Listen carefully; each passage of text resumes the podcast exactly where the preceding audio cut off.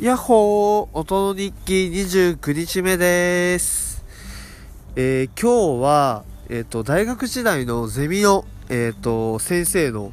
10周年記念パーティーがあって、それに参加してきました。で、今その帰り道に、えっ、と、録音してます。えっ、と、1次会は参加できなかったんですけど、2次会と3次会に参加してきて、で、今っていう感じですね。で、その、あの、ゼミの大月先生っていう、早稲田大学の、えっ、ー、と、人間環境学科の、健康福祉学科の、あの、ゼミなんですけど、えっ、ー、と、僕が、あの大月先生のゼミを取ってた時は、ちょうど、僕は2期生だったんですけど、ゼミができたばかりで、その時に31歳だったので、で、えっ、と、今回10周年記念ということで、あの、ゼミの、集まりがあったんですけど、10周年で、今、あの、大月先生は40歳っていうことだったので、もう、いや、めちゃくちゃすごいなと思って、その、30歳で、もう自分の、早稲田大学で自分のゼミを持って、で、バリバリやっていて、で、10周年で、まあ、まだ40歳なので、本当に、その、なんか、新進気鋭の、その、あの、大学界では、新進系の本当に若手の、えっ、ー、と、まあ、先生のゼミに、あの、入れてたんだなって思うと、すごい、あの、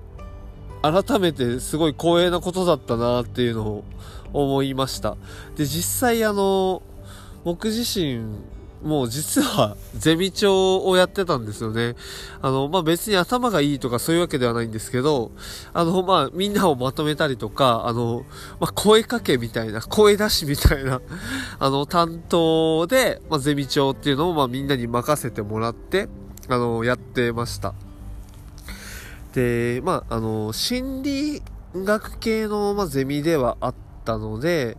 で、それで、まあ僕自身も卒業研究っていうのをしたんですね。で、まあ、ちょっと卒業研究を紹介すると、まあ、ポジティブネガティブ画像が、その、まあ、実際に、あの、関連させた、あの、なんですかね、その記号に対して、なんかイメージが映るのかみたいな実験をしたんですよね。で、なんかか、えっ、ー、と、わかりやすく言うと、あの、よく、その、なんだろうな、あの、信頼できる人の紹あの紹介であれば、そこで知り合った人はなんか信頼できるみたいな、なんかいい人の友達はいい人みたいな、なんかそういう、あの、なんかイメージというか、そういうなんか、うーん、なんかあるじゃないですか。なのでそれが実際に、あの、本当なのかっていうのを、まあ、実験で確かめてみたっていうような、あの、研究だったんですけど、で具体的に言うと、あの、ABCDEFG みたいな、その、まあ、関連性がない記号に対して、あの、例えば A に対して、あの、ポジティブな、あの、画像とネガティブな画像があるんですけど、A に対してポジティブな画像が関連づけてるっていうのを、まあ、学習させて、で、それに、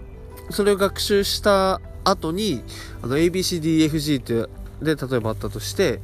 A と C があの関連している記号ですよっていうのを学習させるんですね。そうした時に、えの A のポジティブなあの画像と関連づけてるイメージが C に移るかっていう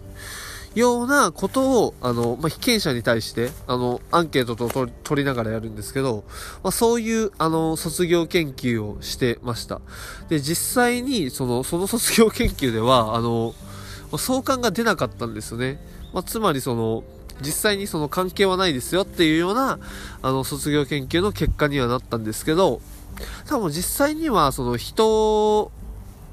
の中でなんか、いい人の友達はいい人だったりとか、いい人に紹介されたらいい人っていうのは、やっぱりなんかあるじゃないですか。だからそこはなんかその記号とは違う部分というか、なんか人だからこそ、なんかお、えー、起こっているそういうなんかうーん、なんだろうな、その、ポジティブがポジティブに移るというか、まあ、人独特の特性なんだなっていうのを、なんかその、卒業研究を通して学べたっていうような感じでした。はい。まあ、すごいゼミとしてもすごい面白かったんですよね。あの心理学、あの心理カウンセラーになる人だったりとかが結構受けるゼミだったんですけど、僕自身は単純に面白そうだなと思って入ったゼミだったので、で、えっ、ー、と、早稲田のあの人間科学部の環境学科っていう学科だったんですけど、で、そのあの、心理系のゼミは健康福祉学科なんですよね。なので、環境学科からその別の学科のゼミに入る枠はめちゃくちゃ少なくて、あの、一人しか入れないんですよ。あの、健康福祉学科のゼミであれば、健康福祉学科の人が9人で、えっ、ー、と、環境学科の人が1名みたいな感じで、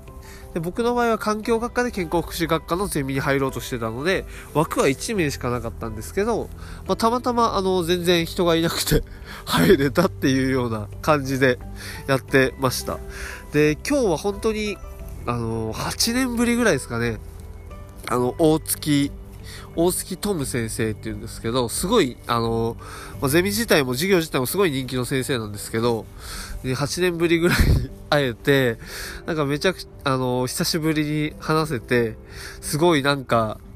懐かしい気持ちとなんか嬉しい気持ちが入り混じったあの感じになりました。で、なんかゼミ合宿とかでもなんか鳥取大戦に行くよみたいなこと言ってくれたので、本当にあの、いつでもコーディネートしますよみたいな感じで 伝えて、はい。で、実際になんか来てくれそうな感じではあったので、なんか楽しみになんか待っていたいなというふうに思ってます。で、他にも、あの、大月ゼミの本当に1から10期、あの、10周年なので1から10期の生徒がいるんですけど、なのでその、まあ、各世代の、あの、メンバーが、あの、お祝いに来ていて、なので全然、あの、被ってない、あの、まあ、メンバー、メンバーだったり、そのゼミのメンバーとも、あのまあ、関わることができたので、大生、大生にもすごい興味持ってくれたので、あので、実際行きますよ、みたいな。で、あと、地方で、なんか移住して、あの、仕事をするっていうことにも、なんか興味あることとか、子とかもいたんで、で、実際に、あの、知り合いが全然いないんですよって言ってたので、実際とりあえず鳥取に、鳥取に遊びに来たよ、みたいな感じで言ったら行きますみたいな感じだったんで、そういう感じで、あの、なんか全然つながりがなかった、あのあの、子たちとも知り合えたんで、それがすごい良かったなっていうふうに思いました。はい。で、改めて本当に、あの大月先生10周年、あの、おめでとうございますっていうことを、本当に、あの、伝えたいなと思います。あの、僕が、あの、2期生だったんですけど、その時にはまだ31歳だったので、まあ、今10周年だって40歳なんですね。なので、本当に、あの、大学、早稲田大学でゼミを持ち始めた、持ち始めたのが30歳っていうのはなかなか他に比べても、まあ、例を見ない感じなんですよね。相当若いんですよね。なので、なので僕が今その大学でゼ、早稲田大学でゼミを持って2年目ぐらいな感じな、感じ、感じなので、なので本当改めて、なんか、ほんとすごいなっていうふうに思いました。はい。ということで、あのー、ちょっと、ゼミの3次会の帰り道で録音した、えっ、ー、と、音の日記でした。ということで、最後、えっ、ー、と、いつも通り、えっ、と、今歌を紹介して終わりたいなと思います。それでは、えっ、と、今日の今歌は、えっ、と、ネバーヤングビーチで明るい未来の話です。はい、それではまた明日。バイバーイ。